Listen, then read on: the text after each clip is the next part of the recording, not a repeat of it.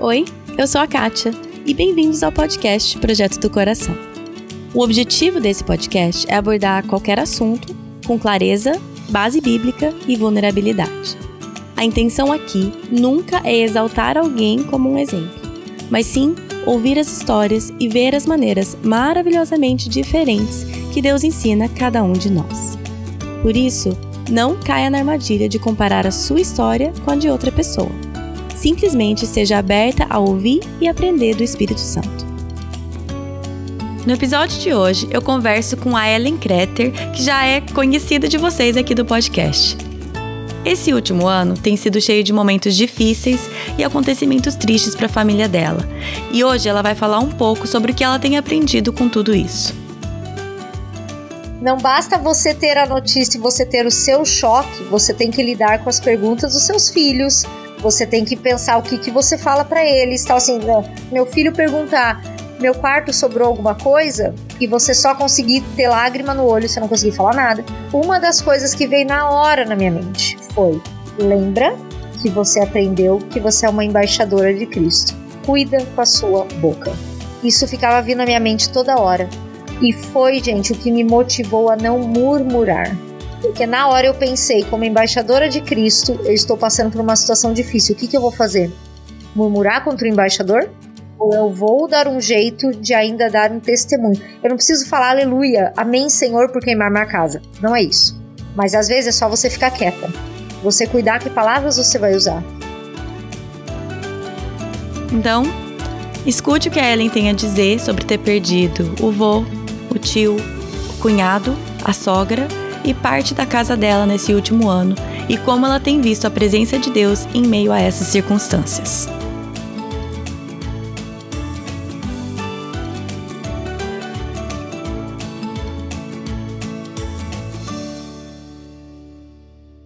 Bom, gente, hoje eu tenho aqui a Ellen Kreter novamente para falar com vocês. Geralmente ela tá aqui com mais frequência porque a gente tem episódio Clube do Livro, né, periodicamente, mas faz um tempo que essas aí não acontecem, então chamamos ela aqui para conversar sobre outras coisas. Antes fosse falar de livro, né, amiga? Tivesse sido melhor, né? Saudade de um episódio do Clube do Livro. Ai.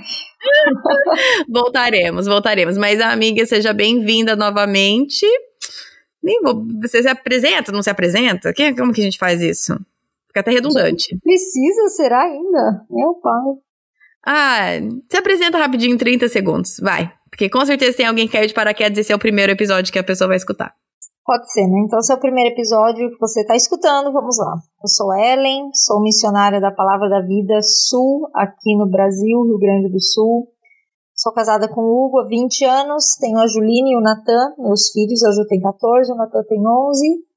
E sou colaboradora aqui do podcast, a gente faz os episódios de Clube do Livro, a gente já fez outras entrevistas. Eu sempre aí com a Kate para a gente conseguir pessoas boas para entrevistar, para vocês ouvirem. Uhum. Então, acho que é isso. Rapidinho é assim. Sim, tá certo. E eu ainda não, ainda não decidi o título desse episódio, mas uma mensagem que você mandou para mim, você falou assim: já sei o título do episódio. O título do episódio vai ser Deu Ruim. eu, eu, morri de rir, claro que é, é engraçado. Mas a ideia do episódio de hoje não é assim só deu ruim, né? Mas é porque tem sido um ano difícil para a família de vocês, né? A gente estava falando assim a partir de não sei se foi novembro ou dezembro do ano passado. Você vai entrar nisso, mas a ideia aqui, só para eu dar um panorama para quem está escutando, qual que é a ideia do que, que nós vamos falar? Nós, nariz, né? Eu tô aqui só de a Ellen vai falar. É, é, é desse último ano de vocês como família, dos vários altos e baixos, não é? mas talvez seria baixos e mais baixos, que vocês têm tido ao longo desse ano e como, como vocês estão e como vocês estão passando por isso. Então, essa é a ideia do episódio. Então, para começar, situe as pessoas para elas entenderem mais ou menos o que aconteceu desde, sei lá, dezembro do ano passado é. até agora. É, na verdade, a nossa família tem passado desde dezembro uns períodos bem nebulosos. Na verdade, lá no início do ano passado, né, em abril ou maio, não tô lembrando agora, eu perdi meu tio e meu avô por causa do Covid, né? Foi também no ano passado. E eu moro no Rio Grande do Sul, minha família é do Paraná. Então essas perdas, elas sempre são muito difíceis, porque quando você é a única que está longe, hum. Você sofre sozinha, né? Hum. E a minha família é super unida, ela é grande, é super unida. Então aquele, aquele sentimento de querer estar perto, de querer poder abraçar, não vai mudar nada a situação, mas o de estar perto é, é difícil, né? Quando você está longe. Então foi um ano que ele já não começou assim, aquela maravilha. Enfim, Covid, todo mundo passou por isso, né? De todo mundo tem alguma história complicada assim. Uhum. Mas em dezembro do ano passado, o que aconteceu foi com o meu cunhado, irmão do meu marido. Meu marido só tem um irmão, né? Ele ficou doente e só que foi uma, uma coisa muito estranha, assim, porque ele ficou doente com alguns sintomas estranhos, meio desconexos e quando ele foi para o hospital para realmente fazer exames tal, ele já estava tão ruim que rapidamente ele foi entubado. Ele não estava com Covid, fez três exames, todos deram negativo. O que ele teve foi uma septicemia. Ele teve uma infecção generalizada causada por alguma bactéria, nós não sabemos qual. E nesse processo dele ser internado e entubado, levou 10 dias e meu cunhado faleceu. Então foi uma coisa assim, ó, Buf.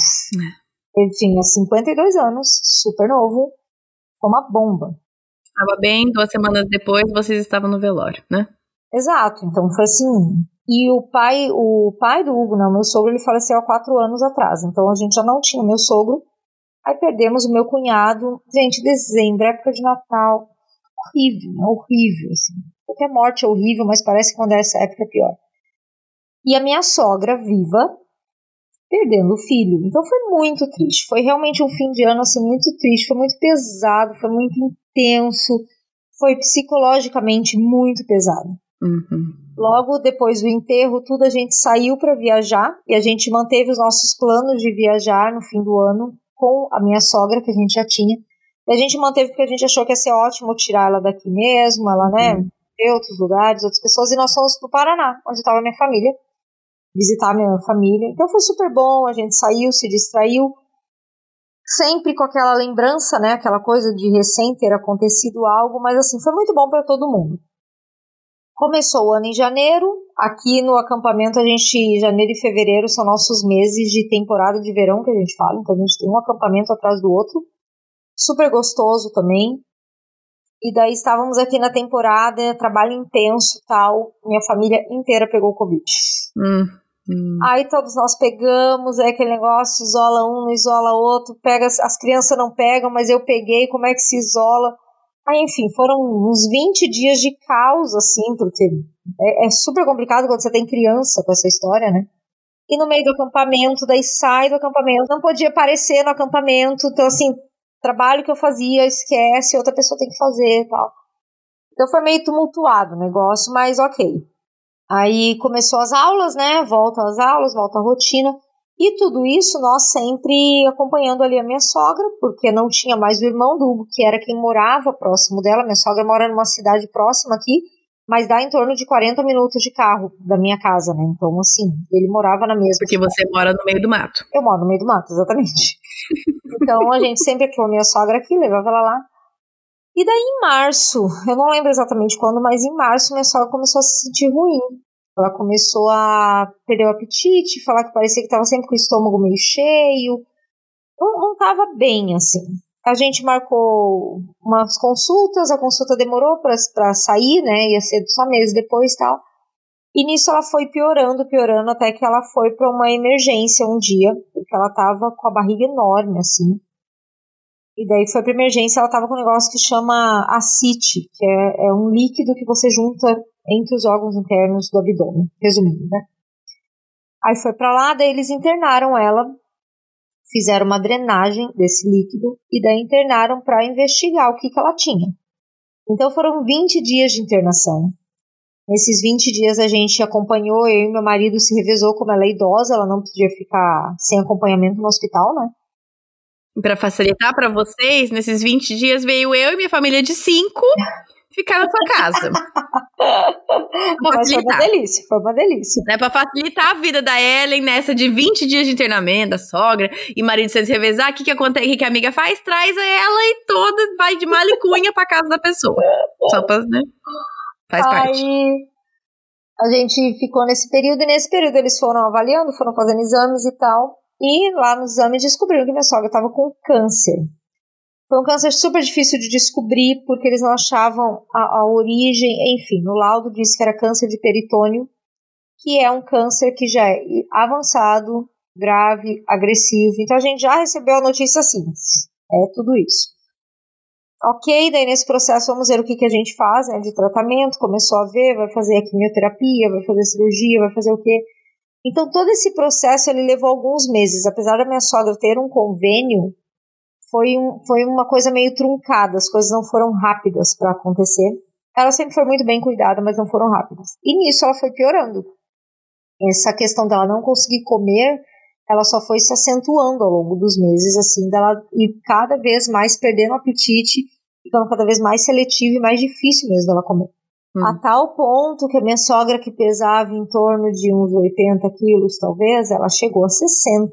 Hum foi muita perda de peso uhum. e com isso vem a fraqueza, né? Uhum. Então o que aconteceu, resumindo a história, é que minha sogra, ela com esse câncer, ela chegou a fazer duas sessões de químio, mas nós não conseguimos reverter a situação. Ela foi piorando, chegou num estágio que a gente sabia que estávamos lidando tipo com cuidados paliativos até ter a esperança de que talvez a quimioterapia resolvesse alguma coisa, mas foi realmente piorando cada vez mais é, como ela, ela ficou em casa todo o tempo, porque não, não tinha muito o que fazer no hospital em si, né? Ela, ela não sentia dor, ela não era uma paciente que morria de dor e tal. Então eles mesmos consideraram que ficar em casa ela teria muito mais, muito mais conforto, uhum. até por ela poder receber visitas, tal, coisa que no hospital era super complicada. Uhum. Então nós começamos a todo fim de semana ir para lá. Meu marido ia alguns dias da semana e eu todo fim de semana pra gente cuidar, auxiliar e tudo. Eis que estamos nesse processo. Teve as férias de julho. Então, nas férias de julho, a gente ficou bastante tempo lá na casa dela. Ela já estava bem declinando da saúde mesmo, já não estava mais conseguindo caminhar sozinha e tal. Eis que chega o dia 1 de agosto. Um mês atrás. Hoje é dia 1 de setembro, né? Estamos gravando dia 1 é. de setembro. Um mês depois. Um mês depois estamos gravando um podcast sobre isso. Dia 1 de agosto, eu saí de manhã da minha casa, a minha mãe tinha vindo nos visitar, como nós não podíamos viajar nas férias de julho por conta da minha sogra, a minha mãe veio do Paraná nos visitar, veio com minha sobrinha. Então elas estavam aqui e no dia 1 de agosto era o ônibus delas de volta para o Paraná. Então a gente saiu daqui de manhã para levar elas lá para rodoviária, só que o ônibus dela era tarde, então assim, a gente combinou, ah, vamos fazer então uma coisa diferente, a gente já sai de manhã, a gente passeia, almoça junto, largamos vocês na rodoviária. E o Hugo ia para casa da mãe dele, já ficar com a mãe dele, eu encontrava com ele de tarde. Estamos nós, saímos de manhã, passeando no shopping, belamente, tudo certo. E eu recebo a ligação da minha vizinha pelo celular falando assim: a tua casa tá pegando fogo? Hum. Aí, gente, eu lembro que eu parei no meio do corredor do shopping que eu falei assim: ai, gente, que brincadeirinha, né? Tipo, até parece. Eu falei assim, o quê? Hum. Ela, amiga, tua casa tá pegando fogo. Eu falei, como assim tá pegando fogo? Ela tá pegando fogo, tô vendo, tá saindo fumaça, tá pegando fogo. Aí eu vi pela voz dela que a coisa era séria.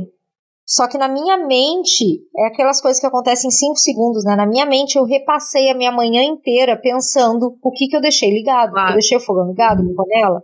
Eu deixei o micro-ondas funcionando, eu, eu deixei a air fry ligada, eu fiquei pensando todas as máquinas que eu tinha, o que, eu podia ter deixado é. ligado. E não tinha nada, porque eu tinha acordado e tinha saído, tipo, não tinha nada.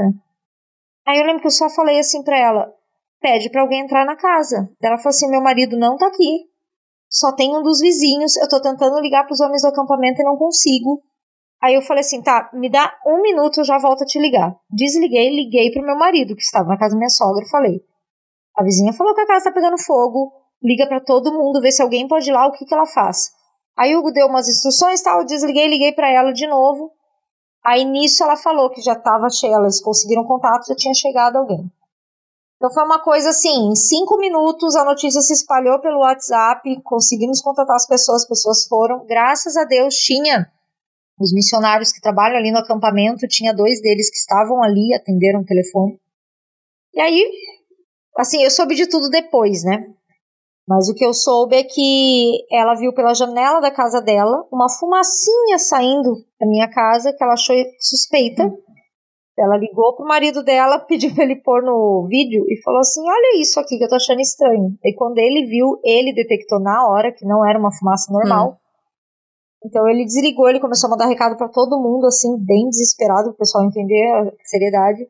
Então, quando o pessoal chegou, eles já chegaram, já chegaram arrombando porta, daí viram que era no quarto do Natan, que é o quarto dos fundos da casa, também se fosse da frente, todo mundo tinha visto, mas era dos fundos.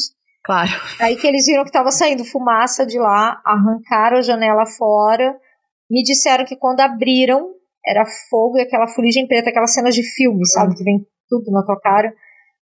É, puxaram uma mangueira de água, pegaram todos os extintores que acharam, jogaram na casa inteira. Depois que teoricamente viram que não tinha mais fogo, né, conseguiram passar isso, eles entraram no resto da casa e foram abrindo a casa inteira para tentar entender também o que tinha acontecido. Né? Então, isso foi no dia 1 de agosto, daqui a pouco a gente volta né, nessa história da casa. Eu volto correndo para cá para saber o que, que aconteceu, né?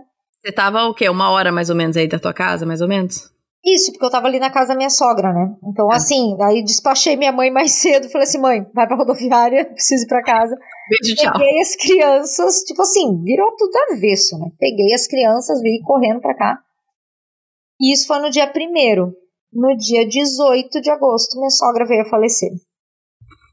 Então também a gente estava ainda nessa de tentar se recuperar disso e foram desses 18 dias da minha sogra, eles foram muito cruéis porque ela ela piorou demais, demais. Uhum. Aí chegou no nível assim de ela o tempo todo consciente, mas o corpo dela já não respondia mais como com um corpo saudável, entendeu? Então assim foi uhum. muito triste para nós de perto acompanhar, ver ela consciente e sabendo, sabe aquela coisa, a pessoa saber que ela tá dando trabalho, a pessoa Sim. saber que, né? Uhum. Então, então ela faleceu no dia 18, o que para ela, gente, de verdade, tá? Foi um descanso, isso é um consolo para nós. Nós sabemos o quanto ela estava sofrendo e tudo, então foi um descanso. Mas é muita coisa, né? Você perde tua casa, aí você perde muita tua coisa. sogra, aí você perde. Hum. Parece que você perde o chão quando anda assim. Então, sim, tem sido o último mês, principalmente, extremamente intenso, mas desde dezembro tá sendo essa muvuca, assim.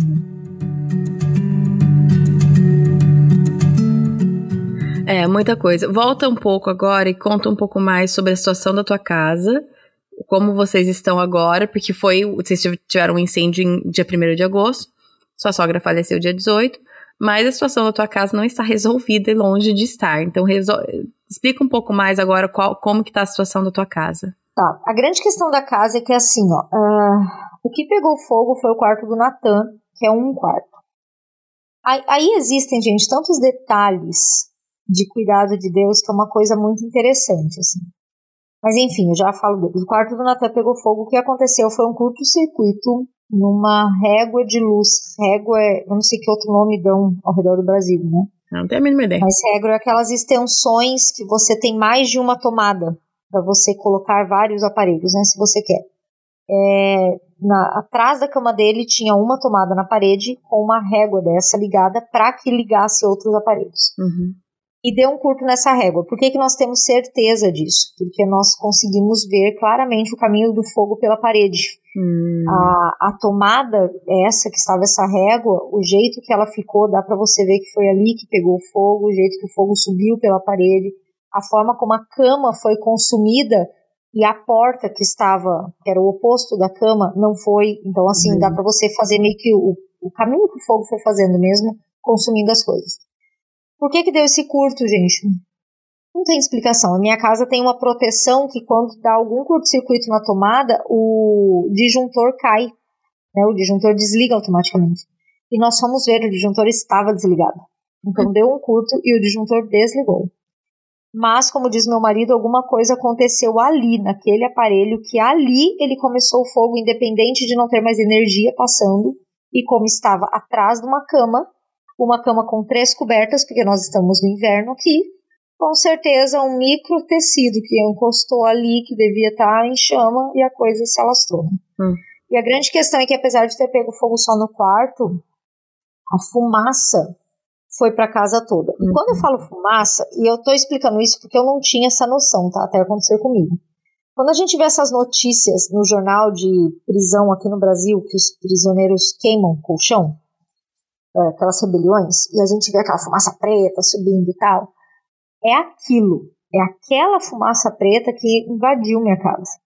E eu descobri que essa fumaça preta, que é essa fuligem, ela cola nas paredes de uma forma inacreditável. Então, assim, tudo na minha casa ficou preto. O quarto foi destruído, porém a casa inteira ficou preta. E quando eu falo preto, eu estou falando dessas paredes modernas de cafeteria que você pinta de preto para depois sair com giz. É esse tipo é de preto. É esse tipo de preto que se você passa o dedo, você escreve como se fosse giz. Então pensa a casa inteira assim, do teto ao chão. Tudo dentro da casa assim. Tudo. Eu estava falando para Kate agora que eu eu tô lavando desde xicrinha de café até chinela havaiana. Tudo. Até fronha de travesseiro. Caixa de remédio. Tudo. tudo. né? Tudo. Caixa de remédio. Sabe, sabe assim, que é você lavar ou jogar fora ou ver como você faz com tudo. Porque tudo pegou essa fuligem. O que não pegou a fuligem, porque teve coisas que estavam tipo numa gaveta fechada, que nem chegou perto, pegou o cheiro. Então, uhum, então você abre é. a gaveta, você sente aquele cheiro de fumaça. Então você tem que lavar igual. É. Então o estrago ele é muito extenso. E quando os bombeiros chegaram lá, é, eles disseram que os bombeiros chegaram, o fogo já estava apagado, né? Porque meus vizinhos são incríveis. Hum. Mas quando eles chegaram lá, eles falaram que a gente não podia entrar na casa por três dias. A casa tinha que ficar aberta e não podia entrar por três dias. Por quê? Porque toda essa fuligem, essa, essa coisa tóxica, ia ficar no ar por três dias. Passados três dias, você podia entrar, porém essa coisa tóxica estava grudada nas paredes. Aí você me fala, nossa, como limpa? Você passa um pano? Não. E não porque eu fiz todos os testes que você imaginar, eu fiz para saber como limpar a parede, como limpar os móveis. Eu testei todos os produtos, eu testei todas as coisas, foi infindáveis. E a única coisa que a gente chegou à conclusão que daria para as paredes é literalmente você entrar na casa com uma VAP. VAP é aquele pressurizador de água, né? Que lava carro. Eu não sabia que chamava VAP, mas eu sei o que é esse aparelho. A gente eu usa aqui em casa. Eu não sei se chama VAP, mas eu sempre chamei assim também. Mas é. Esse negócio. Sim, é você entrar dentro da casa com aquilo e jogar nas paredes e vai cair tudo no chão e você vai depois tirando do chão e vai fazendo. Então o processo todo da casa era: eu precisava tirar tudo de dentro da minha casa, colocar em algum lugar. Eu precisava morar em outro lugar. Eu estava proibida de morar na minha casa. Hum. Eu precisava eu sair da minha casa, eu esvaziar minha casa, eu jogar a VAP na minha casa, deixar minha casa secar, pintar a minha casa, porque tem um esquema que depois que você pinta, você sela as paredes e tudo que é resquício ou mancha que fica, não tem mais perigo de ficar soltando essa fuligem. Uhum. Depois de pintar a minha casa, voltar para minha casa com os móveis que eu consegui resgatar. É. Porque também tem móveis que, apesar de limpar, eles, primeiro, não ficaram limpos, e segundo, eles ficam com cheiro. Aí você tem que pensar se você quer ficar com aquele cheiro para sempre. Talvez sim, talvez não, né? É uma escolha que você faz. Então, o que aconteceu? Logo que aconteceu tudo, e aí que eu venho falar dos detalhes de cuidado de Deus, né? É, o fogo pegou no quarto do Natan e os móveis do Natan, os móveis do Natan são o único da casa que é de madeira maciça, porque ele hum. ganhou esse quarto há pouco tempo. Todo o resto da minha casa é de MDF. Essa madeira bem. Uhum. O fato de ser de madeira maciça fez com que o fogo tivesse trabalho para consumir aquilo. Então, o tempo que a minha casa ficou pegou no fogo, que deve ter sido em torno de uma hora e meia a duas horas, pelo uhum. período que eu saí de casa até o período da minha vizinha ver a fumaça e me ligar, o tempo que ficou pegando fogo, o fogo teve trabalho de ficar queimando a cama, queimando o guarda-roupa, sabe assim? Ele passou um trabalho para queimar essa madeira, porque essa madeira demora para consumir. Se fosse tudo de MDF, gente, fogo tinha se alastrado numa velocidade incrível. Me fala uma coisa, a porta do Natan estava fechada? Então, isso é uma outra coisa curiosa. A porta do quarto do Natan é uma porta externa. O que, que acontece numa casa? Você tem portas externas e internas. Externa é aquela que você põe que dá pra rua. Uhum. Quando eu mudei para minha casa 18 anos atrás, a minha casa toda estava em construção e só tinha o meu quarto e mais um quarto pronto. O que, que eu fiz? Eu coloquei duas portas externas no meu quarto e no outro, porque eram as únicas portas que existiam. O resto da casa era literalmente aberto. A porta do quarto do Natal é uma porta externa e ela não estava fechada, mas ela estava encostada, quase fechada. Nossa. Os bombeiros também disseram que o que segurou o fogo para não passar para o corredor foi essa, o fato da porta ser externa, isso quer dizer madeira maciça, e o fato Uhum. dela estar tá mais encostada, não tá 100% aberta. Por Hum. quê? Porque saindo do quarto do meu filho, você entra no meu corredor, onde tem o quê? Todos Uma os teus estante livros. de parede a parede de MDF com todos os meus livros. Hum, Pensa na festa do fogo nossa. nesse corredor. E daí, gente, se tivesse ido pro corredor, já era. Teria pegado fogo na casa inteira, porque daí pra alastrar não ia precisar muito. Imagina papel e MDF pegando fogo, a coisa ia longe, né? É. Então, aí também tem a questão da cômoda do Natan, né? Que eu apelidei ela de Sadraque, Mesaque e Abednego. Essa cômoda nunca mais vai embora. Porque apesar de tudo no quarto do Natan ter se destruído, essa cômoda não pegou fogo. Ela tá chamuscada, mas ela tá inteira. E essa era a cômoda que as roupas que o Natan usava no dia a dia ficavam ali. E tá no guarda-roupa né? ficava os casacão de inverno, roupa social, essas coisas assim. Então, quando eu vi aquela cômoda inteira, eu falei assim: Meu Deus, ele tem roupa pra vestir. Porque na hora eu pensei assim: menino, não tem nada, né? É. Então, assim, aquelas roupas assim de todo dia, calça, camiseta, estavam ali, intactas. Eu fiquei Nossa. chocada. Eu falei: Nossa, Deus é muito bom. Hum, Então, a grande questão de contar tudo isso é só para vocês entenderem que o processo ele é muito longo. E logo que eu soube da, da, da situação, já uma vizinha nossa ofereceu a casa pra gente ficar. Uma coisa também, eu lembro que eu estava vindo de carro e eu já recebi ligação dela. Então, assim, imagina, nem eu tinha caído a ficha que minha casa tinha sido queimada, ela já sabia. E eu lembro certinho que eu atendi o telefone, não atendi o telefone, ela mandou um WhatsApp. Eu ouvi o áudio, ela falou assim: a chave da minha casa tá com o porteiro do condomínio. Você pega, a casa é sua. Você usa tudo que tá na geladeira. Você usa tudo que tá nos guarda-roupa. Você não tem hora para sair. Você não tem quando me entregar. A casa é sua. Você Hum. muda os móveis como você quiser. Kate, eu fui ouvindo aquele áudio, eu chorava. hum. Eu chorava, eu chorava. Porque pensa, você acaba de perder o seu chão e alguém te manda um áudio desse, Uhum. sabe assim, que é literalmente você se sentir que você está sendo carregado no colo, assim. Eu não, eu não acreditava em tamanha generosidade, era, era algo surreal. Hum. Então a gente foi para casa dessa vizinha, passamos uma semana lá e daí foi quando eu soube que eu não ia voltar para minha casa no fim de uma semana, porque eu pensei assim, não, a gente faz assim, ó, a gente fica tudo num quarto e eu vou limpando o resto. Uhum. Eu não tinha noção, eu, não- eu ainda não tinha caído a ficha do quão difícil era limpar, o quão, o quão trabalhoso ia ser o processo, entendeu? Então eu precisei que uma pessoa viesse e me falasse como ia ser o processo, mesmo eu tivesse um choque de realidade, para daí eu entender que não, não tinha como. E daí foi que surgiu essa casa que eu estou agora, que é uma casa bem na frente da minha, e também é de um vizinho amigo nosso, que ele não mora aqui, era tipo uma casa de fim de semana de campo, ele também ofereceu para nós e que também foi surreal, assim. Eu falo que as maiores, as maiores vezes que eu chorei nessa história toda não foi porque eu perdi minha casa. Hum. Foi de ver a generosidade das pessoas. O povo de Deus é um povo é inacreditável. É inacreditável coisas que eu vivi esse mês. Por isso que eu falo, entendeu? É muito triste, é. Mas se você consegue ter o olhar para aquilo que Deus está fazendo nas entrelinhas, se você consegue ter o olhar para aquilo que Deus está fazendo nos bastidores, é tanta bênção Hum. que a tristeza quase que aplaca. Quase que Hum. você não consegue ter tempo de ficar chorando e lamentando, sabe assim? Porque é realmente uma coisa para mim foi muito é, não, não sei nem que palavra usar, mas foi muito constrangedor no sentido daquele versículo que a Bíblia fala que o amor de Deus constrange, Sim. nesse sentido É. de ver o povo de Deus se mobilizando, as pessoas se mobilizando e de uma forma altruísta ao extremo. Hum. De você abrir mão da sua casa, de você receber doações, de você. Então, assim, isso foi muito legal, foi muito legal mesmo.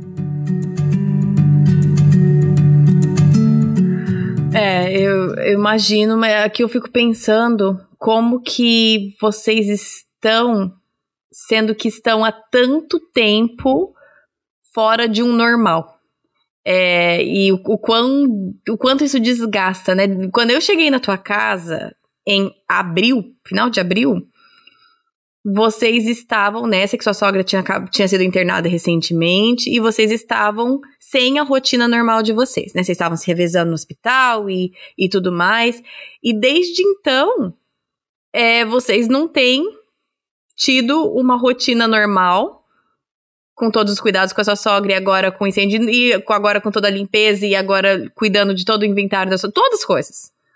Faz muito tempo que vocês estão sem um normal de vocês, sem uma rotina. E você tem crianças, não são pequenas mais, né? Não é mais aquela coisa de, meu Deus, precisam dormir no berço deles, não é mais isso, mas querendo ou não, uma família, é, ela funciona dentro de, dentro de uma ordem, dentro de uma rotina.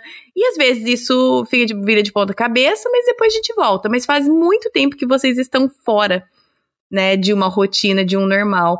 Eu queria saber como que, como que isso tá para vocês, porque pelo menos para mim, eu não tenho nada nada comparado com o que você tá passando, mas as poucas coisas que tiram a gente da rotina aqui, quando a gente tava no Brasil e tudo mais, mas assim, as coisas que tiram a gente da rotina, passa um tempo que a gente tá fora da rotina, as pessoas, a gente começa a ficar um pouco mais assim, né? briguento, a gente começa a ficar mais azedo, a gente começa a ficar. Todo, ninguém tá dormindo direito, ninguém tá comendo direito. As coisas né, viram de ponta cabeça. Eu queria saber de você, como mãe, como esposa, lidando com isso, com é, toda essa falta de ordem, de rotina, de previsibilidade. Previsibilidade? Isso é uma palavra? Isso. Previsibilidade. de saber o que vai acontecer, mais ou menos. É de conseguir prever e se planejar como que vocês estão com tudo isso? Como que você, eu acho que você como mãe e esposa, né? Você que vai poder falar sobre você. Como você está com tudo isso? Quando meus filhos nasceram, me falaram uma coisa que eu nunca mais esqueci. Me disseram assim, que rotina tem que servir você, não você servir a rotina. Uhum. E me ensinaram isso na questão da, daquela coisa de você querer pôr a criança no horário certo para dormir, ter horário para comer, ter horário não sei o quê que é uma benção, mas que quando isso te escraviza ao ponto de você não recebe visita, você não se envolve mais nada, sim, é, isso está errado. Uhum. Sabe que quando tudo isso aconteceu anos depois, né? Meu filho mais novo tem 11 anos, então 11 anos que eu pelo menos ouvi essa frase. Isso me lembrou muito, essa frase vem muito na minha mente, assim, uhum. de que é, naquela, naquelas duas primeiras semanas, principalmente, que nem a casa que eu ia ficar eu sabia, eu lembro que eu ficava na minha mente falando assim: a rotina tem que me servir, e não eu a ela. Uhum. Então, não existe, não tem como eu querer ter uma rotina normal agora e tá tudo bem. Uhum. Ninguém vai morrer por causa disso, tá tudo certo. Então, eu tentava manter as coisas no mais normal possível, meus filhos continuarem na escola normal e tal. E quando eu não estava com os meus filhos perto, assim, que eles estavam na escola, eu aproveitava para virar a louca da organização, a louca da limpeza, a louca do, do, do vamos pensar o que, que, eu vou fazer e tudo. Mas, claro, a gente ficou muito tempo sem, sem ter essa ordem. Eu lembro de uma cena, nessa primeira casa que eu fiquei essa primeira semana, que todo mundo pegou roupa para me ajudar a lavar. Então, logo que aconteceu, as missionárias todas aqui, todo mundo pegou. Foi na minha casa, elas pegavam sacolas e sacolas de roupa e levavam para lavar. E delas foram me trazendo. Isso hum. foi uma benção. Só que assim, quando, é, quando elas começaram a me trazer, Imagina a vida de quatro pessoas para você organizar. Então eu lembro que na casa que eu fiquei tinha uma sala bem grande, cheia de sofá. Eu separei um sofá para cada membro da família e eu fui colocando ali as roupas para eu me achar. É. E eu lembro que chegou uma sexta-feira e sexta-feira é o dia do filme em casa, do cinema, ah. de família. Uhum. Chegou isso aconteceu na segunda, eu tô falando logo que aconteceu. Chegou uhum. na sexta-feira daquela semana, eu tinha uma sala, né, na casa que eu tava, cheia de roupa, uma em cada canto, cheia de caixas no chão para guardar essas roupas, não dava pra andar. E meu filho olhou pra mim e falou assim: A gente vai fazer a noite do filme? Aí eu lembro que eu olhei e naquela hora eu pensei assim: eu falei, gente, é ele na, na mente de infância tentando achar um normal no meio do uhum. caos. Sim. Daí eu lembro que eu olhei para ele e falei assim: faz o seguinte, ó, pega uma cadeira, põe ali no meio da sala, só chega as caixas porque o sofá não dá. Isso. E pode ligar um filme, enquanto eu vou dobrando as roupas, eu fico vendo contigo, eu só não vou sentar junto. Aí ele pegou uma cadeira, a Juline pegou uma almofada, botou no chão mesmo, e eu fiquei organizando as roupas por ali. Foi nessa noite de filme? Então, Sim. assim, quando eu penso nisso e no fato de estar tanto tempo sem rotina, eu acho que o grande, o grande ensinamento são duas coisas. Primeiro, lembrar que se a rotina se tornou um ídolo, você tem um problema. Uhum. Então a rotina não pode ser um ídolo na sua vida. A rotina ajuda. Gente, eu sou a mulher da rotina, eu amo. Mas quando você tá numa fase dessa, isso não acontece. Eu lembro que uma das frases que eu falei para as crianças também com a minha sogra, que todo fim de semana a gente saía para ir lá. Hum. Eu lembro que eu usei essa frase. Eu falei assim: a nossa nova rotina é todo fim de semana estar na casa da vovó, Uhum. por tempo indeterminado. Uhum. E eu usei essa palavra de propósito para eles entenderem assim que era uma coisa, assim como escovar o dente, ver o filme da sexta-feira à noite e tal. Isso estava no programa, então não interessa se você quer ir ou não, se você tá afim de Uhum. brincar com seus amigos ou não, virou a nova rotina. Uhum. Logo que eu mudei para essa outra casa, e que eu descobri, né, que eu ia ficar meses sem, sem voltar para minha, o que eu tentei fazer é tentar tornar as coisas mais básicas ah, rotineiras de novo, né? Então, assim, mantive o horário de acordar, mantive o horário de almoço, manter o horário. Essas coisas até me ajudam, né? Como mãe, vai, vai me ajudar nessa organização. Claro. E eu acho que é muito você ter essa leveza. Isso, isso é um grande ensinamento. Eu não sou uma pessoa leve, tá, gente?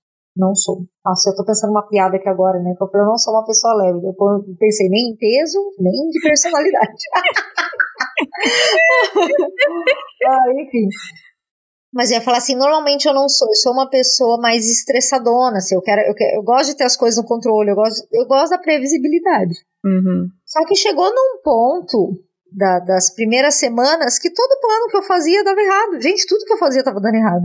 Hum. Aí eu lembro que chegou um dia eu falei assim, gente, não vamos fazer plano? Meus filhos perguntavam assim, o que que a gente vai fazer amanhã? Eu falei, tentar estar viva. Eu respondi assim pra eles. Esse é o nosso grande, Porque eu nosso falava, grande alvo pra semana. eu não sei. Tipo, quando eu planejava lavar roupa, chovia. Quando eu planejava não sei o que, tudo, tudo, tudo saía do controle. E daí eu, eu comecei a me dar conta do quanto eu estava estressada. E do Hum. quanto eu estava ficando nervosa. E do quanto eu estava brigando por qualquer coisa. Daí eu parei um dia e falei assim, gente, vai ser meses assim. Hum. Meses! Então não dá pra levar desse jeito. Então eu comecei também a levar com mais leveza. No sentido de que, ok, Ellen, em vez de pensar que vai ser meses, eu comecei a pensar assim, cara, vai ser meses, tá bom. Vamos lá, entendeu? Vamos vamos pensar no lado bom. Vamos pensar que eu tô numa casa diferente, que eu posso ter uma experiência diferente.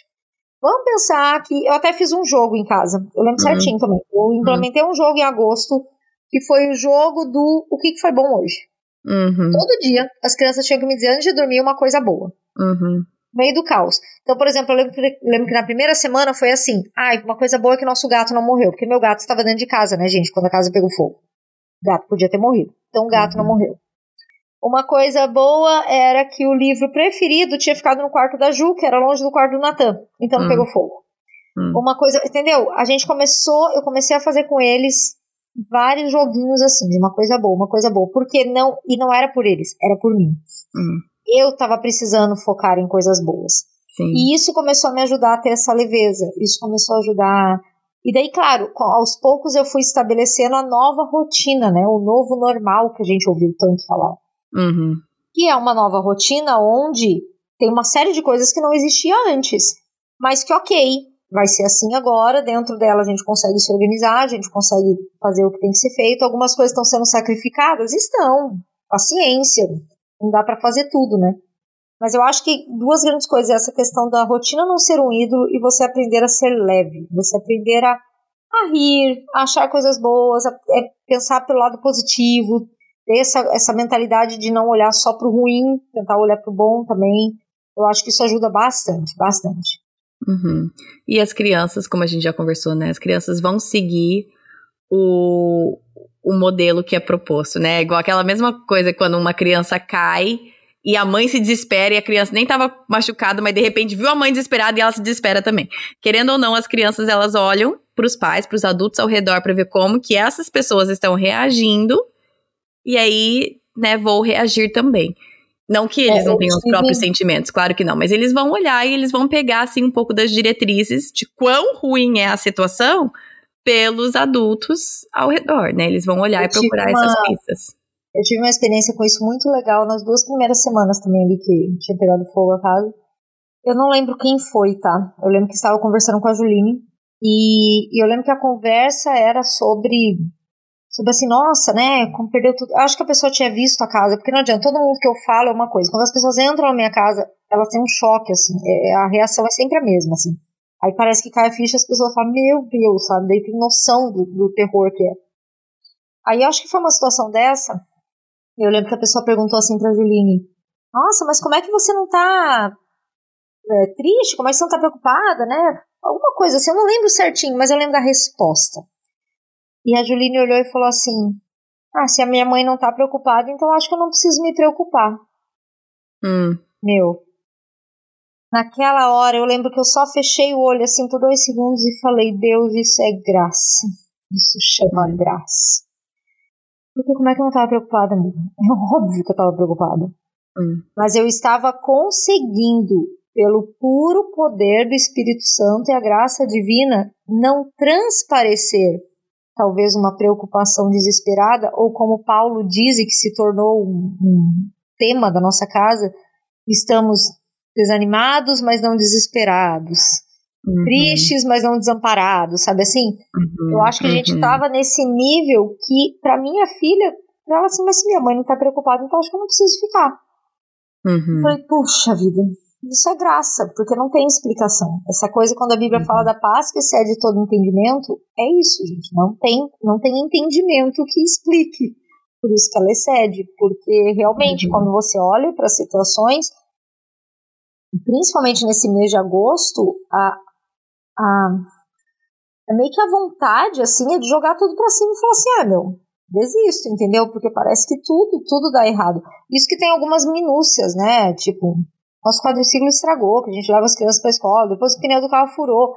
Claro que nesse período tem outras coisas da vida, né? As coisas que acontecem da vida normal, que também dá errado. Só que daí você já tá num turbilhão que você fala assim, meu, mas é tudo, né? Tudo. Nada que eu faço mais dá certo agora. E a gente pode cair nesse, nesse outro lado, né? De achar que Deus esqueceu, Deus abandonou, o que, que aconteceu. E não tem nada a ver, né? Não tem absolutamente nada a ver. É. É, e é o que você falou, né? Não é fingir que tá tudo bem para as crianças. Não é igual você falou assim, estamos desanimados, mas não desesperados. Então não é fingir, não, tá tudo bem, tá tudo bem. Não é, não é esse fingir, mas é o demonstrar é, tristeza e desânimo, mas sem mostrar desespero. Essa que é a diferença, né? A ideia não é que a gente vai fingir colocar uma máscara na frente dos nossos filhos. Não, tá tudo bem, tá tudo ótimo, não se preocupe. Mas a gente pode ter, né, como você falou, você vai demonstrar cansaço, momento que você está desanimado, momento que você está triste, mas isso é muito diferente de momentos de desespero e de, né, de pânico ou dessas coisas assim, né? Isso é, isso é bem. É, eu acho que ter uma visão bíblica e correta de tudo que está acontecendo também é muito bom para as crianças, né? Hum. Eu tenho, eu tenho uma coisa comigo que é assim, Kate, a gente não deve é, poupar nossos filhos do sofrimento. Meus filhos perderam pessoas próximas muito cedo, uhum. se for pensar. Eles perderam o vô, eles estavam no enterro do vô. Eles perderam o tio, eles perderam a avó. Eu não tô falando de perder assim, ah, o amiguinho do não sei o que, o parente que ele nunca vê. É gente muito próxima. Meus filhos uhum. convivem desde que eles nasceram. E eu acho que existe uma coisa muito boa nisso, no sentido de que quando a gente poupa nossos filhos do sofrimento demais, a gente não está preparando eles para um mundo que é de sofrimento. Gente, Jesus falou: no mundo tereis aflições. Uhum. Ele já avisou. Uhum. Então, se eu fico poupando demais, que nem você falou, se eu fico colocando uma máscara de não, imagina, não, tá tudo bem, não, não sei o quê, eu não tô preparando eles. Uhum. Então, não poupar, mas ao mesmo tempo que eu não poupo, eu também não maximizo o problema. Eu também não crio uma tempestade no copo d'água. Uhum. E a visão bíblica vai te ajudar nisso. No fundo, eu lembro que quase todo dia a gente sentava ali para tomar o café da manhã, né? eu conversava com ele sobre o que estava acontecendo, mas eu conversava sobre coisas que Deus estava me falando, hum. de coisas que eu estava orando. E eu trazia ali para eles, de trazer assim essa questão de que, ah, ok, a casa pegou fogo, mas gente, foi só a casa. Nem, nem o bicho de estimação a gente perdeu, entendeu? Que é uma coisa viva, né? Uhum. Foi só a casa. É, coisas que eu lia na devocional, então chegava para eles e falava, ó, oh, como é importante agora, engraçado, né? Vocês nunca davam valor para tal coisa. Agora que o negócio queimou, vocês estão sentindo falta. Hum. Então, como a gente é, né? Como a gente não sei Você tentar trazer essas lições, eu acho que você torna o sofrimento algo é, ensinável, torna o sofrimento didático. Uhum. E ao mesmo tempo, não é que a gente não está sofrendo, só que a gente, foi bem que você falou, a gente não está desesperado. Eu, eu, uhum. eu tenho uma base muito mais sólida do que uma casa, do que uhum. uma pessoa que eu amo viva, que a base é Cristo. Uhum. Então essa base ela não pode ser abalável, né? Essa base não pode se perder quando coisas externas se perdem. E eu acho que você uhum. ter isso muito centrado e trazer isso para os seus filhos vai ajudar muito. Né?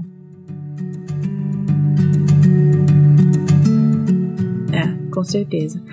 É, eu sei que a gente já falou, é, é difícil, né, entender o sofrimento. É, a gente entende porque a gente vem, vive num mundo caído, mas muitas vezes é fácil a gente falar assim: Deus, como você permitiu isso? E a gente não tem resposta para essas coisas muitas vezes, né? Mas o que a gente. E acho que também ao meu ver, a gente não ganha muito ficar nesse tipo de questionamento, mas por que eu, Deus, por que o Senhor permitiu isso? Eu acho que a gente não tem muito a ganhar. Eu acho que é natural a gente questionar essas coisas, mas eu acho que não tem muito a ganhar.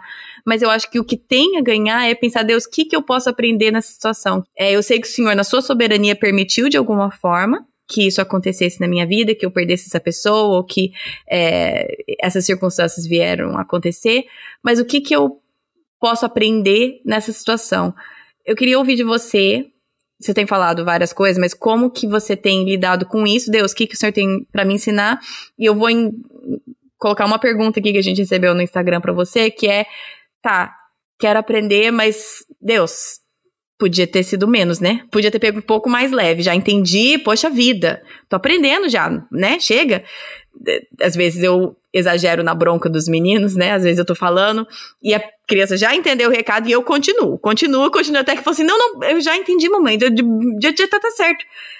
Como que é para você? Chegou num ponto que você falou assim: ah, tô aprendendo, aí chega, Deus, chega, já entendi. Como que tá sendo isso aí pra você?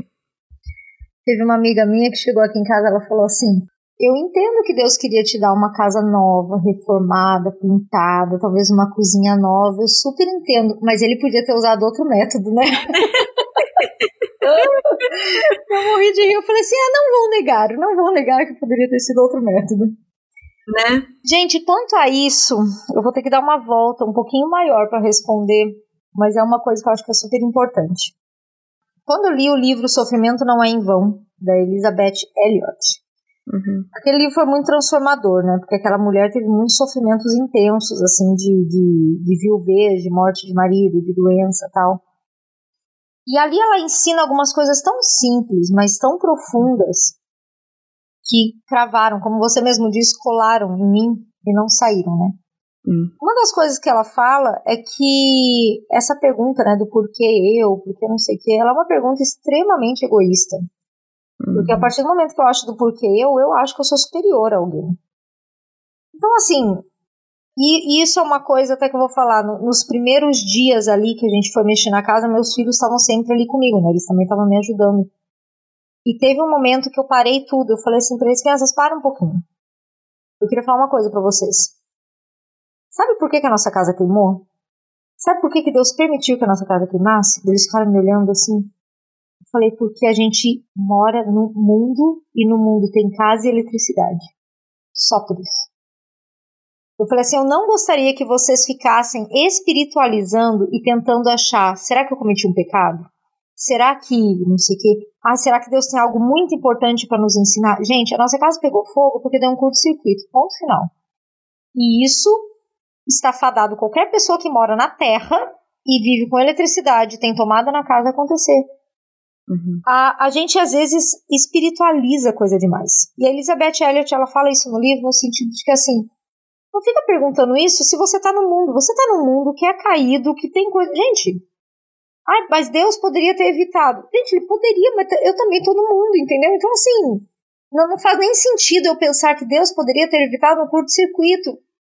Gente, é, é, coisa de quem tá aqui, acontece, tá, tá tudo bem, entendeu? Tá tudo bem.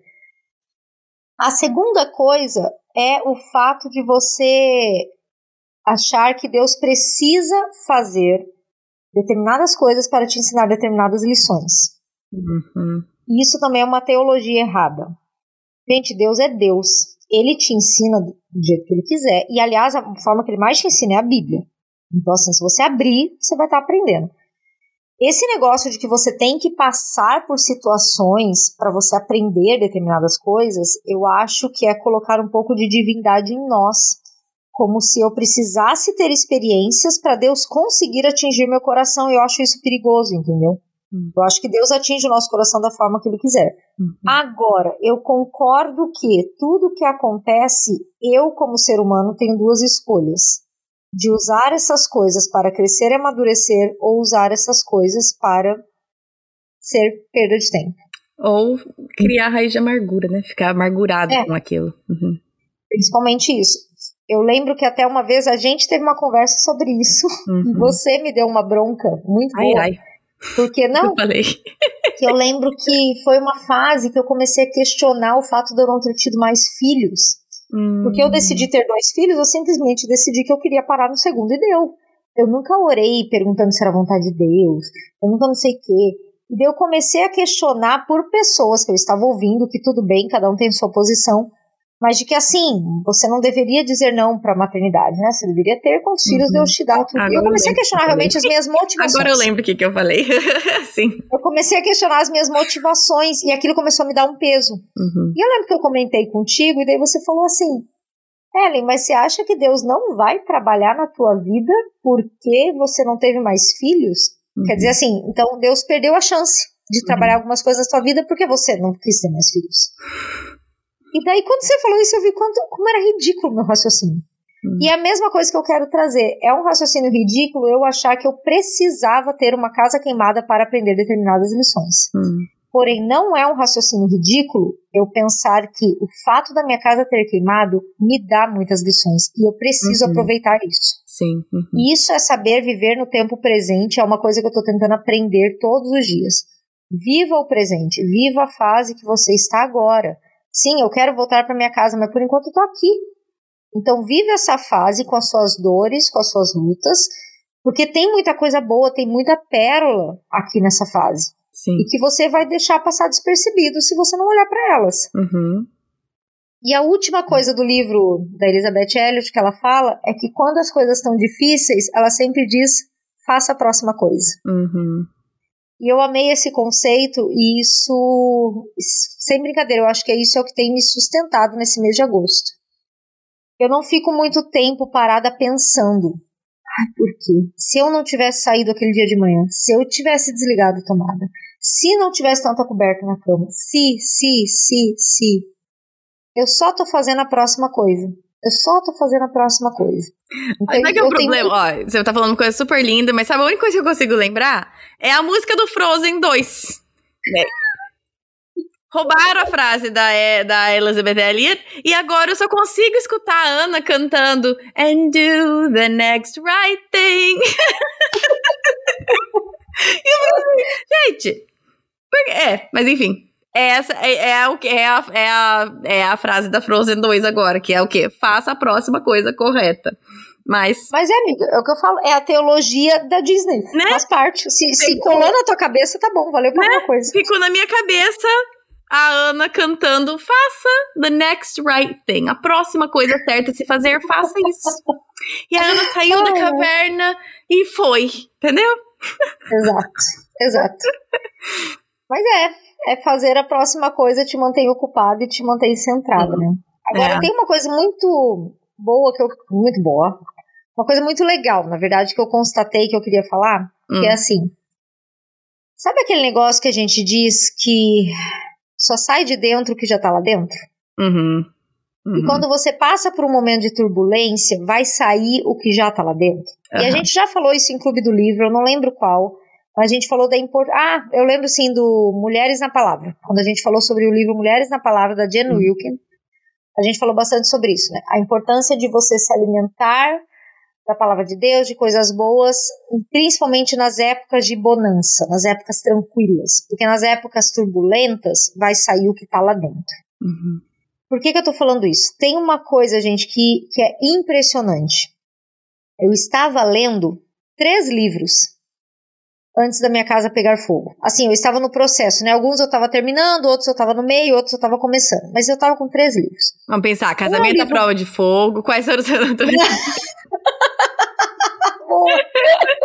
Tô tentando pensar pensar quais seriam. Eu queria ter pensado em três títulos, mas eu só pensei nesse. muito bom, muito bom. Casamento à prova de fogo, mudanças, siga o seu rumo. É. Instabilidade faz parte da vida. Isso era mas, esse título. Ai, ai, ai. Não, mas agora pode falar. Quais eram os livros que você estava lendo? Não, os livros que eu estava lendo eram Guerra de Palavras, do uhum. Paul, Paul Trick. Uhum. Manso e Humilde. Day Norland. E Uh, eu estava estudando o livro de Eclesiastes baseado no livro do Isso é Filtro Solar do Garófalo. Ah, eu já ouvi falar muito bem dele. O que, que, é interessante? O livro Guerra de Palavras, ele fala muito, ele é sobre comunicação, aliás. Olha lá no meu perfil que vai ter, tem resenha dele lá. O livro Guerra de Palavras fala sobre comunicação. E uma das coisas que mais me pegou no livro, o livro é extremamente bom. E uma das coisas que mais me pegou foi quando ele fala que nós somos embaixadores de Cristo e que, como embaixadores, você não fala o que você quer, você fala o que o seu representante manda. E você fala da forma como ele manda e na hora que ele manda. E ele fala sobre a questão da gente usar a nossa comunicação para refletir a Cristo. E eu achei muito interessante porque esse versículo, que nós somos embaixadores de Cristo, eu sempre pensei na, no meu testemunho pessoal, né? A forma como eu me visto, a forma como eu vivo. Eu nunca relacionei com a minha língua. Então isso me pegou muito, esse capítulo me pegou demais, que ele fala muito assim, você não tem o direito de falar o que você acha que é certo. Na hora que você acha, você não tem o direito. Porque você uhum. não fala do que você quer, você é um embaixador e você fala daquilo que Cristo quer. Hum. Ok, fecha parênteses. Manso e humilde. Lendo o livro Manso e Humilde e aprendendo sobre esse amor avassalador desse Deus que, olha só, não se alegra em nos ver sofrer, não se uhum. alegra uhum. em nos trazer sofrimento. Pelo contrário, Chora a, ver o nosso sofrimento. a obra natural dele é a graça e a misericórdia. A, o primeiro impulso dele é o amor. Ele precisa ser provocado para se irar conosco, ele não precisa ser provocado para nos amar. Então eu estava lendo um livro que me fala de um Deus que me ama de uma forma tão extravagante, tão exuberante, tão imensa, e estava lendo esse filtro solar, que me mostra que esse mundo é vapor, que esse mundo é aflição, que, que se eu buscar neste mundo a satisfação ou as respostas ou a felicidade, eu sempre vou, eu vou me frustrar, porque esse mundo hum. nada mais é do que um vislumbre de que eu tenho que olhar para o alto, eu tenho que olhar para a vida acima do sol. Porque a vida acima do sol, vivida com Deus acima do sol, é que ela faz sentido. Tanto que aqui na Terra. Ah, entendi o título do livro agora. exato, exato. Por isso o filtro solar. Legal. Porque na verdade nós temos aqui, a gente vive num filtro. Entendi. Legal, e, legal, legal, gostei. E quando Jesus veio aqui nessa terra, foi quando ele mostrou a possibilidade de você viver uma vida debaixo do sol, hum. com a visão acima do sol. Hum, legal. Então, gente, olha que interessante. Eu estava lendo esses três livros. Quando a casa queimou, a primeira coisa que veio na minha mente, de verdade, não, não a primeira coisa que veio na minha mente, mas assim, o meu caminho do carro, né? É que essa, essa, viagem do carro, de quando eu recebi a notícia até eu chegar na minha casa, ela dava um livro de tudo que passou na minha cabeça. De, tu, de tudo como foi, assim.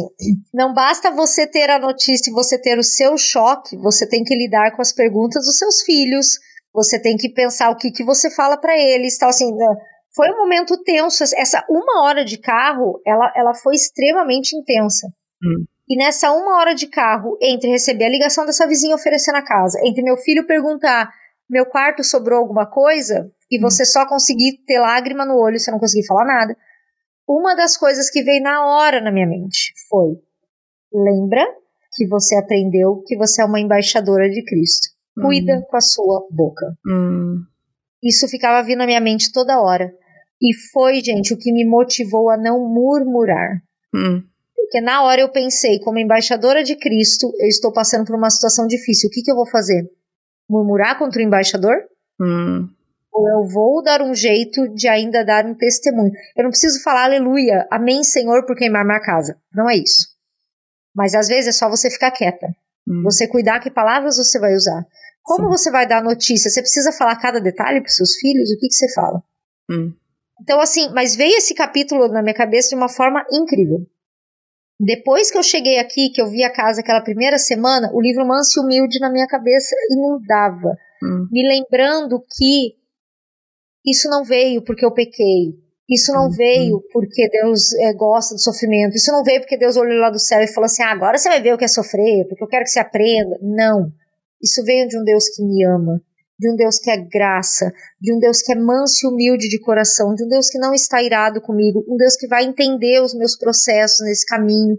E durante aquela semana, limpando roupa, pensando como limpar a parede, toda hora me via na cabeça assim: cara, é só uma casa. Hum. Isso não é nada. Se eu tivesse morrido, tudo ia ficar. Tipo assim, ok, é importante, é minha casa, mas assim, é só isso é vapor, Ellen. A vida não se resume a isso. A sua identidade, a sua felicidade, a sua alegria, a sua estabilidade não está nisso. Hum. E principalmente, amiga, mais avassaladoramente do que nunca. Quem me deu essa casa? É a mesma pessoa que hoje está me dando recursos para eu tentar restaurar a casa. Hum. Então, essa questão de quem me sustenta ficou muito claro. Uhum. Eu recebi uma mensagem no Facebook, logo que eu postei as notícias, que eu achei tão interessante. Foi um pastor, ele orou pelo Facebook, que eu achei muito legal.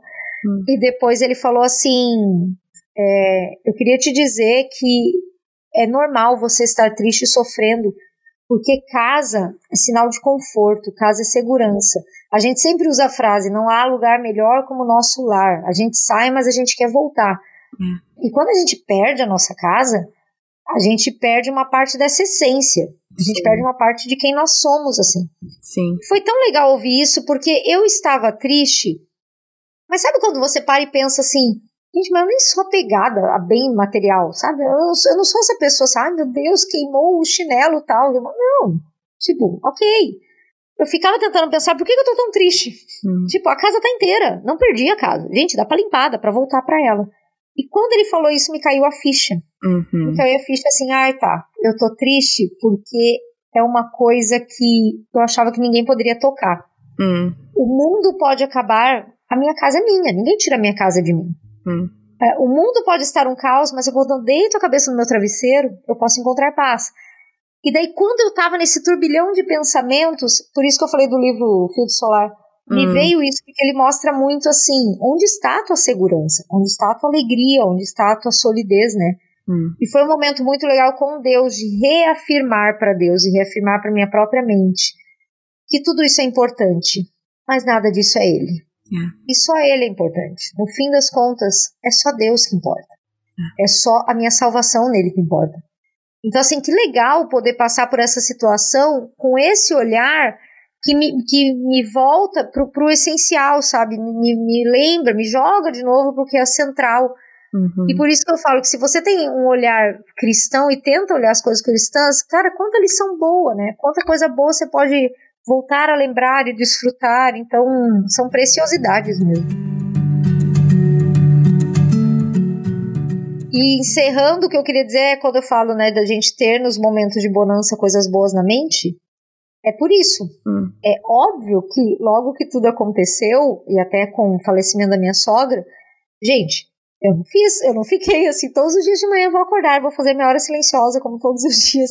Demorou para eu conseguir pegar essa rotina. Aliás, todo o meu material de devocional ficou com cinzas, né? Ficou com fuligem. Eu tinha que limpar meus cadernos para poder usar.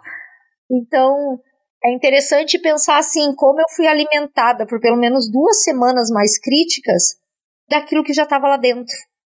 Então, de novo, a importância de bons livros, Bíblia, Bíblia, Bíblia, Bíblia, porque nessas horas, gente, vai sair o que está lá dentro e Deus vai hum. usar o que está lá dentro também para nos confortar e para nos lembrar verdades. Hum, tá certo. Bom, você já indicou vários livros aqui. Moral da história: tome cuidado com os livros que você lê, gente. tô brincando. Né? Tô brincando, é. tô brincando. Não, mas você. Então, indica... você ora pedindo assim, Deus, não quero ser apegado aos bens desse mundo. Ó, oh, cuidado, hein? Cuidado. gente, por favor, vocês entendem que a gente tá zoando, né? Por favor, tem que ter senso de humor. Pra escutar sim, esse podcast tem que ter um certo senso de humor.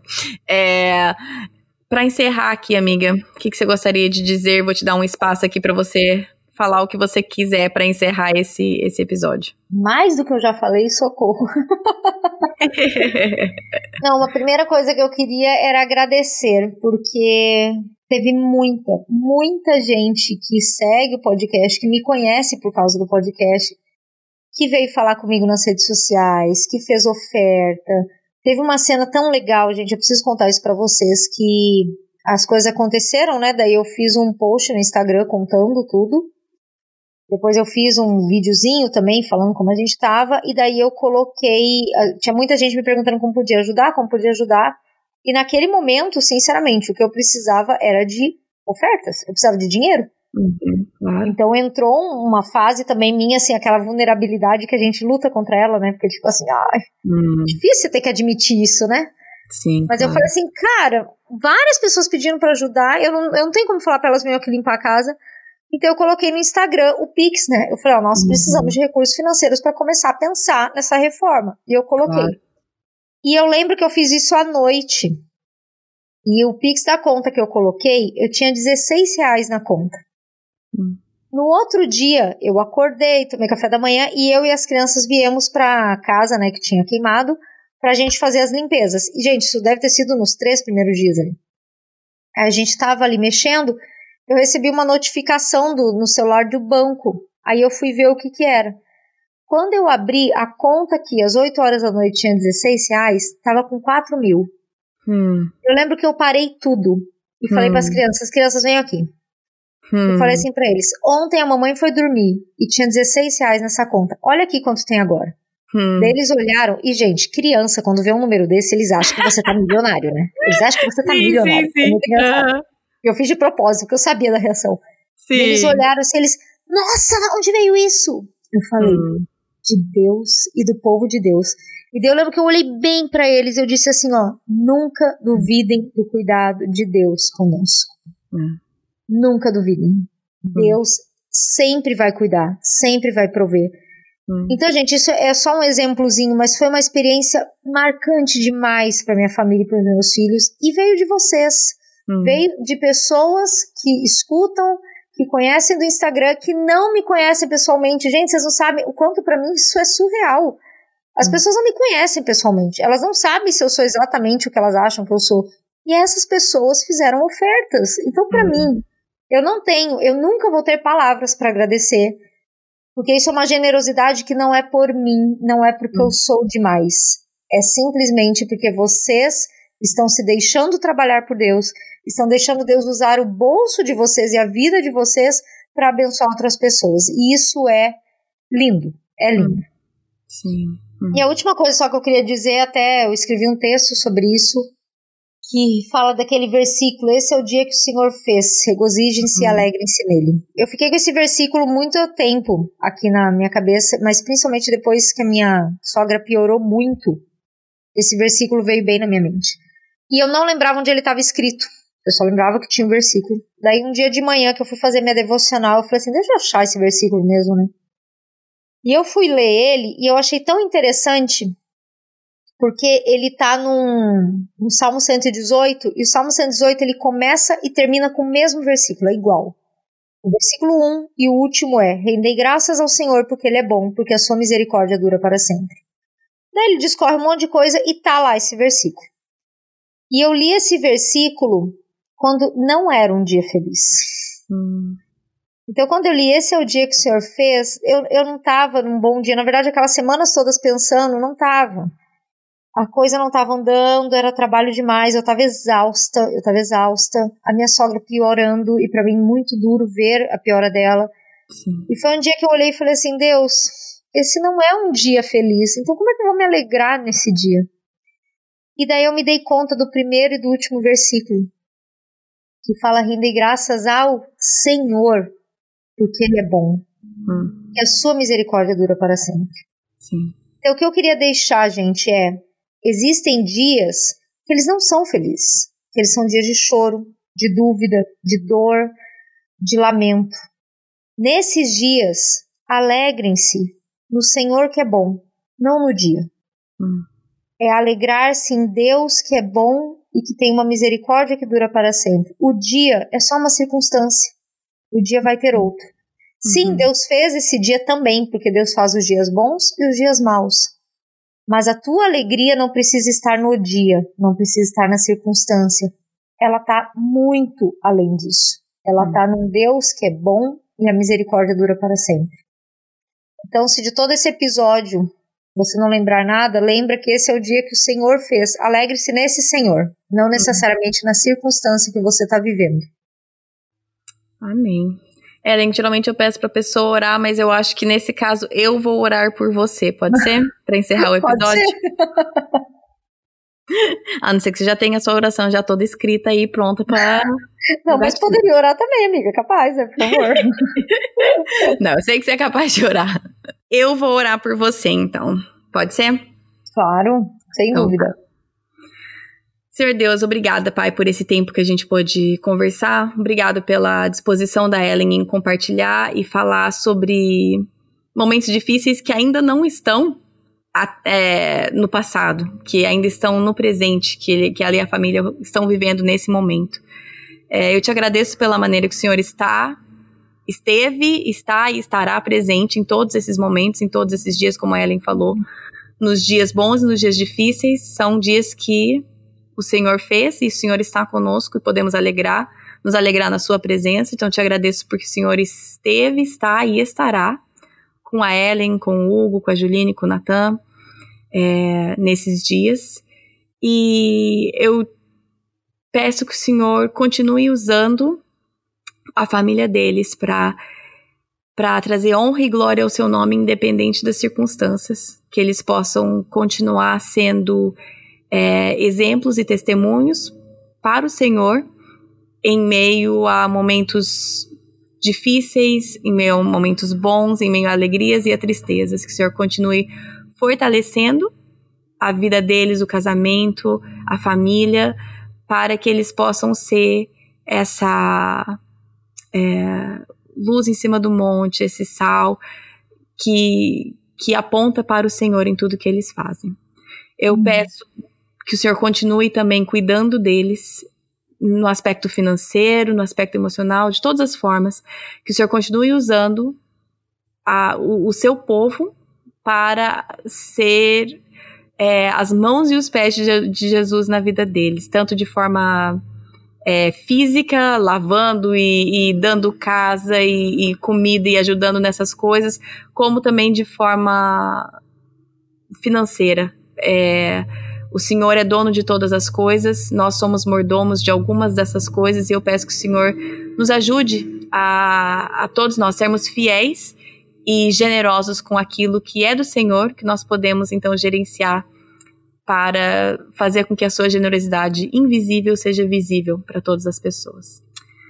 É, te agradeço e peço que o Senhor fortaleça e cresça o ministério deles em meio a todas essas dificuldades também. Em nome de Jesus. Amém.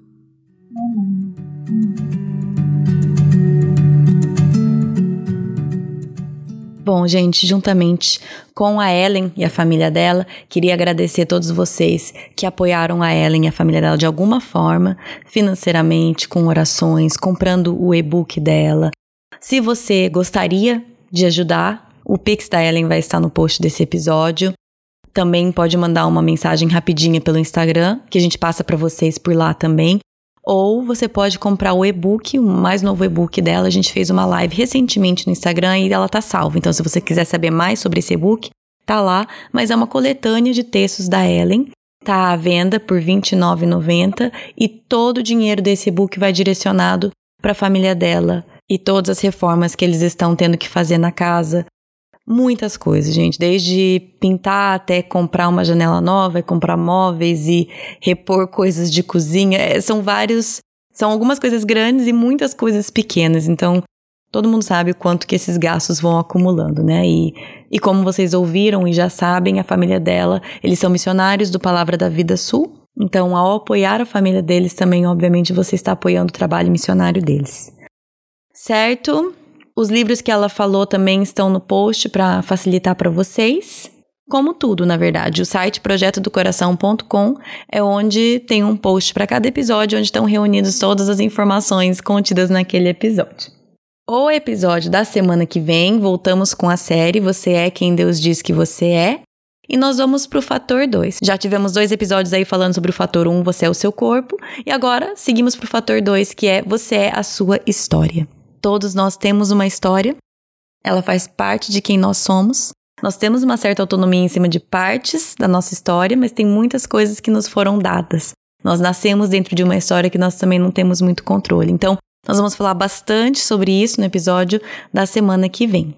E é um daqueles episódios eu comigo mesma. Então, vocês vão me ouvir conversando aqui com a minha janela, mas já digo que esse assunto foi muito mais fácil para mim tratar do que o primeiro fator, você é o seu corpo. Então, esse é o episódio semana que vem, você é a sua história. Se você quiser seguir o podcast nas redes sociais, no Facebook é Projeto do Coração e no Instagram é PDC Podcast. Já falei o site, né? projetodocoração.com. Ah, e para seguir a Ellen no Instagram é @ellenkreter, mas isso também vai estar no post do episódio ou no Instagram, fica fácil para vocês acharem, tá bom? Acho que é isso. Bom final de semana para vocês e até semana que vem. Em Miqueias 5:5, lemos o versículo: Ele será a sua paz. Em Efésios 2:14, vemos o versículo: Porque ele é a nossa paz. Jesus já veio, ele já nos uniu ao Pai, então essa paz já é nossa. A nossa paz não depende de circunstâncias, porque Cristo é a nossa paz.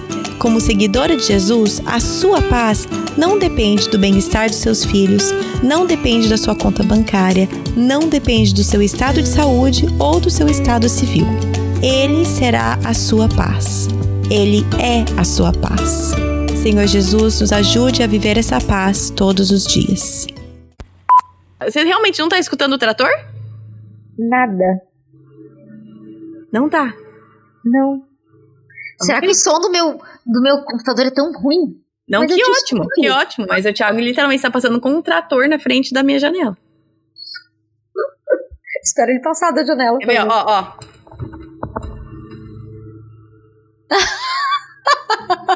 Você viu? Não sei se você conseguiu o quê? Sim, sim. Tá passando com o trator. Mas então tá bom. Tá cortando a grama, tá feliz o homem, então tá bom. Ah, é, deixa, deixa.